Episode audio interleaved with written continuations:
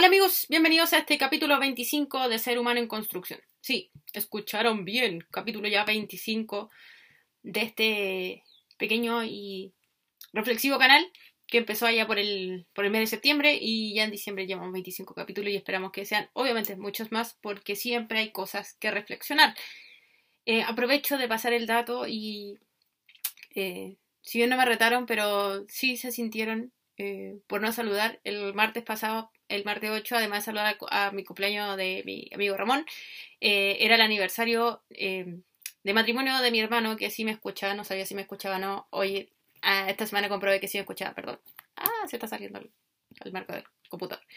Pero bueno, felicidades, ojalá sean muchos años más. Em, ya, además de eso, paréntesis, además de que es capítulo 25, hoy día vamos a hablar de, ¡Ey! ¡Ay! Hay un trabajo en mi casa porque vamos a hablar de un gran problema, un fenómeno que se suscitó en estos tiempos de pandemia y que puede que pase de largo, pero siempre es necesario revisar porque a más de alguno le pasa. Bueno, todas las críticas que voy a hacer van a ser obviamente generales, no generalizadas, es decir, que eh, tienen alcance bastante amplio. A mucha gente puede que le vaya a afectar lo que digo y se va a sentir identificada, aunque no siempre en mi caso.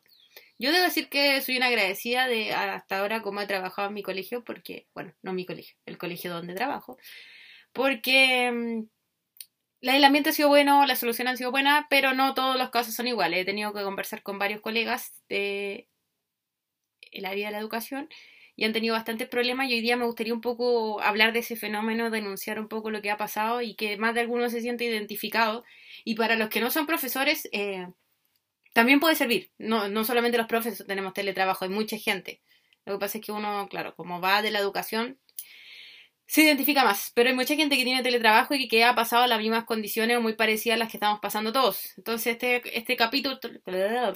Este capítulo está dedicado a eso. Hace un calor enorme, debo avisarles. Eh, aquí donde estoy y la verdad es que a mí el calor no me gusta. Yo soy muy inviernista, entonces hasta la lengua se me enreda más que de costumbre cuando hace mucho calor. Así que pido las disculpas del caso. Bien, lo primero que vamos a decir de ay, ¿por qué? Guay, hay un trabajo en mi casa es hablar de las condiciones del teletrabajo. Lo primero es que llegó la pandemia, nos encerramos todos y vamos haciendo reuniones y clases y ediciones y cosas por el estilo en nuestros computadores.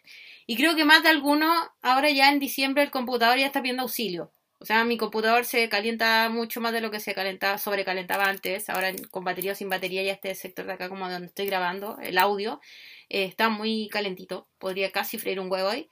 Y creo que no soy la única. A más de algunas se le ha echado a perder el computador, la batería, ha tenido que reemplazarlo. ¿Y quiénes ponen la plata? Nosotros. No estoy diciendo que los colegios deberían ponerla, sino que estoy diciendo que em, el Estado y nuestro querido ministro de Educación, ahí va un lance, un sálvese quien pueda, gasto todas las millones que quiero en un video, pero sálvese quien pueda con los computadores.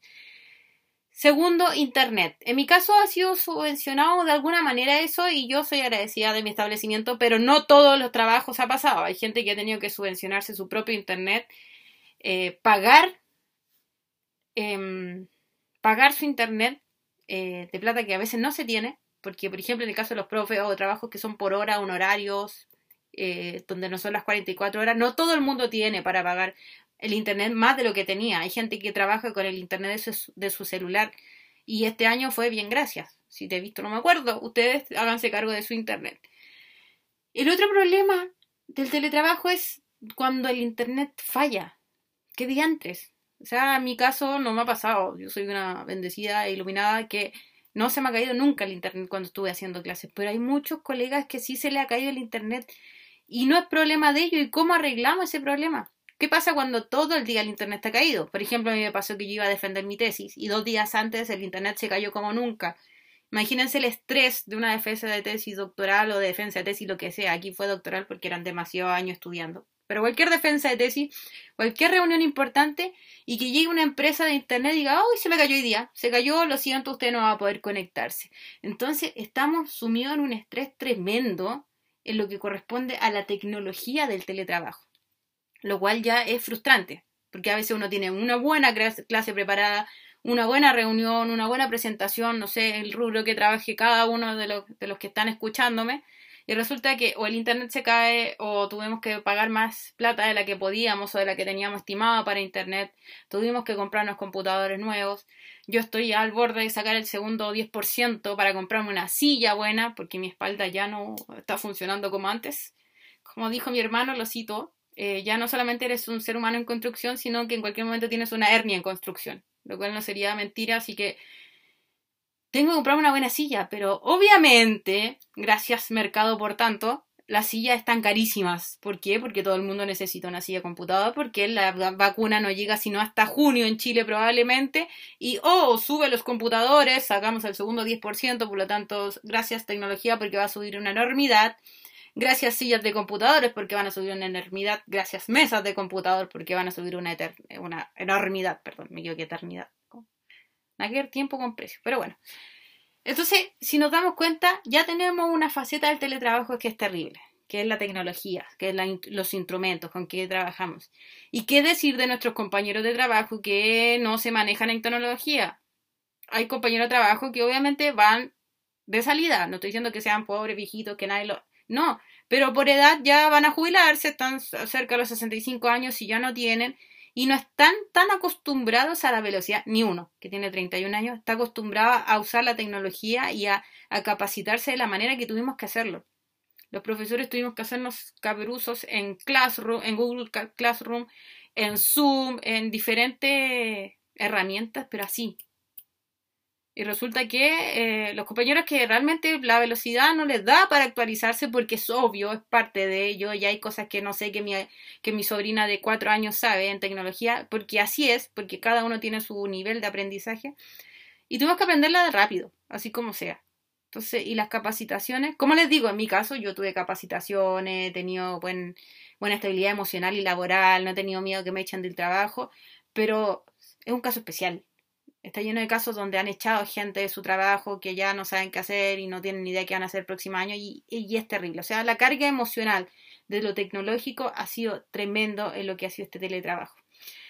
Pero ánimo, ciudadanos, aunque a patria y no queda más que eh, acostumbrarnos o morir en el intento. Pero ánimo que no soy la única, usted que me está escuchando no es el único, somos muchos. Así que podemos o eh, alegrarnos juntos o entristecernos juntos ahí esté, usted elige la decisión que toma.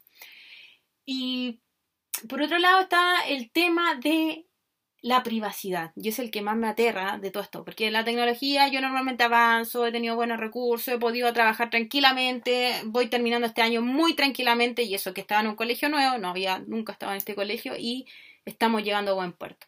Pero la privacidad, como escuché en un congreso por ahí a la profesora Valeria Campos, la cito, profesora de la Universidad Católica del Paraíso, que me llamó mucho la atención la reflexión que hizo en un congreso de filosofía, que es no que nosotros vamos al mundo a través del computador, no es que nosotros vamos a conectarnos al mundo.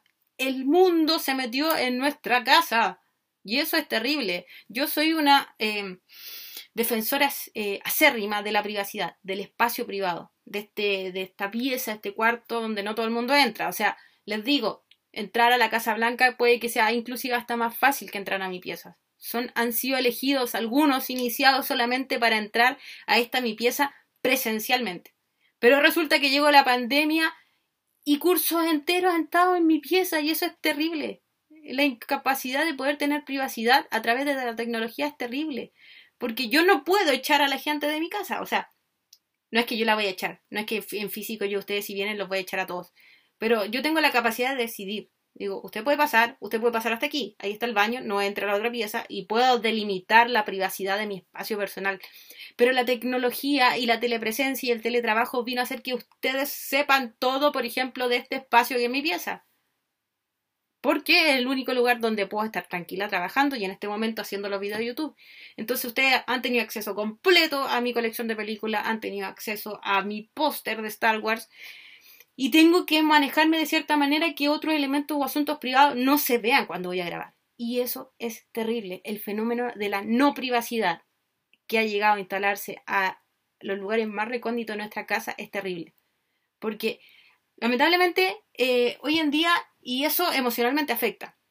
No podemos cortar nuestro trabajo. Si, nos damos cuenta, y antes no nos dábamos cuenta, hay un fenómeno de quiebre mental trabajo-casa.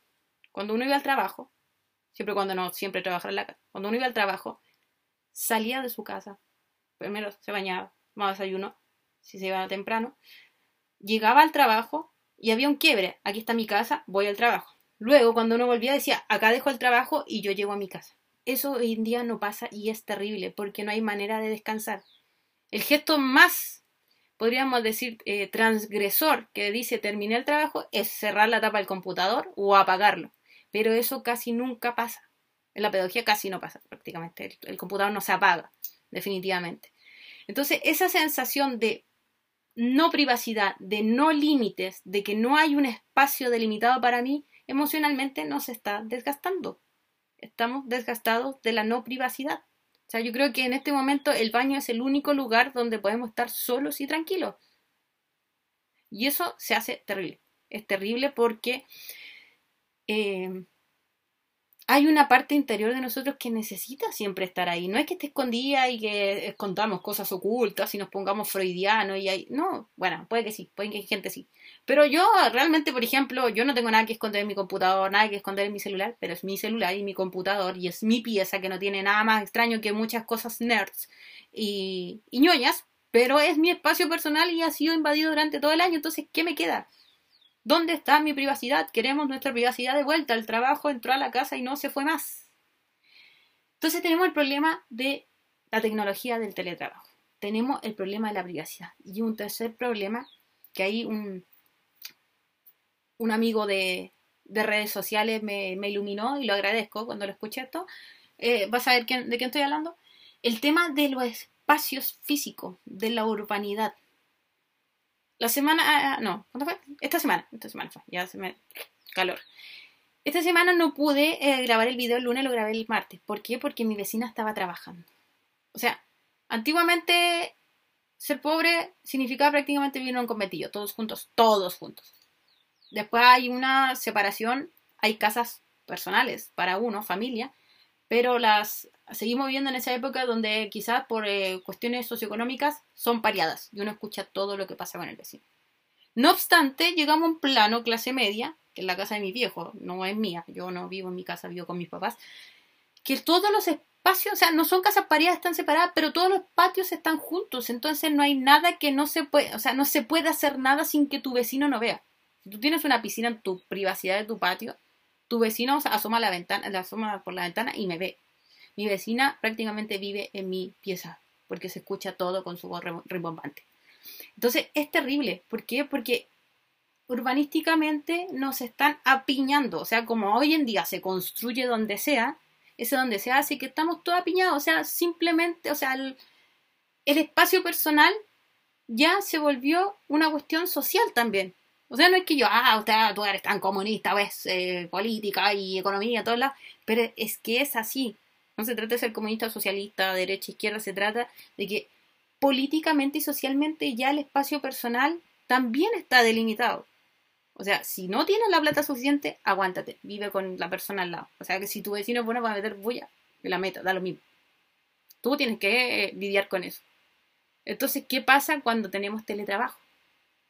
El otro día una persona en redes sociales decía que no podía hacer clases porque su vecino del piso de abajo estaba taladrando ¿Qué hacemos con eso? Hoy día en una reunión otra persona eh, le estaban arreglando la calle y se escuchaba toda la reunión y estaba súper nerviosa porque no podía hacer clases bien. ¿Qué pasa con las condiciones ambientales y urbanísticas para la clase media y clase baja cuando tiene que trabajar por teletrabajo? O sea, emocionalmente estamos mal, tecnológica y económicamente, ah, es mejor gastar un video enorme de no sé cuántos millones que no sirvió para nada porque los cabros igual no estudian y nosotros, bien, gracias. La privacidad, el trabajo, la familia, todo el mundo se vino a meter a nuestra casa. Yo voluntariamente ofrecí mi pieza para que ustedes puedan reflexionar conmigo, pero eso es porque ya realmente todo el mundo conoce mi pieza ahora. Da lo mismo. Y más encima tenemos que lidiar con este espacio eh, que al final somos igual como una especie de conventillo, cada uno en su casa, pero igual no sabemos la vida todo, porque si una persona grita más, otra grita menos, una escucha música, una escucha música con el otro, está el vecino que hace aseo cuando uno sabe que hace aseo porque está cierta música característica, cruzamos los dedos porque el fin de semana no haya carrete, porque la vecina va a estar hasta las 3, 4 de la mañana. Entonces, finalmente, cuando se metió el teletrabajo a nuestras, a nuestras casas, de nuestras cabezas, perdimos toda capacidad de privacidad. O sea, si ya estábamos, hace poco leí 1984 y vi la película hace muy poco, entonces no hay un gran hermano mirándonos, literalmente no hay fotos ni imágenes de un gran hermano mirándonos, todo, haciendo todo lo que, mirando todo lo que hacemos, perdón, odiando, pero terriblemente enredada. Pero si bien no está la imagen del gran hermano mirándonos, aún así ya no hay espacio personal donde podamos escondernos a pensar siquiera solos, porque hasta nuestros pensamientos hoy en día han sido invadidos a partir de una pandemia y del teletrabajo. No es que me ponga paranoica, pero díganme en qué lugar ahora podemos estar tranquilos, si inclusive hasta el celular lo llama al baño. Entonces ya no hay manera con el teletrabajo de tener un poco de privacidad. Así que es tiempo de levantarnos, de poner nuestros límites. Si no nos quieren dar límites, es el tiempo de poner nuestros límites y saber que no solamente somos trabajadores, sino que también somos seres humanos. Así que ánimo, porque todavía queda teletrabajo. Así que este espacio les sirva de reflexión a todos aquellos que ya están cansados, no son los únicos, vamos que se puede. Y a poner los límites mientras se pueda del descanso, del fin de semana, de las vacaciones, a no levantar, a no eh, dejar caer los brazos siempre levantados, porque de esto salimos todos juntos. Un abrazo de mucho ánimo y de mucha fuerza en lo que va quedando de este año. Y recuerden que aquí solamente hay opiniones hay ideas, hay quejas y alegrías y emociones a través de la reflexión, porque soy simplemente un ser humano en construcción. Nos vemos el próximo capítulo. No olviden suscribirse, comentarse, comentar o lo que quieran. Realmente el calor ya me ha afectado, así que mejor cierro de una vez. Hasta pronto.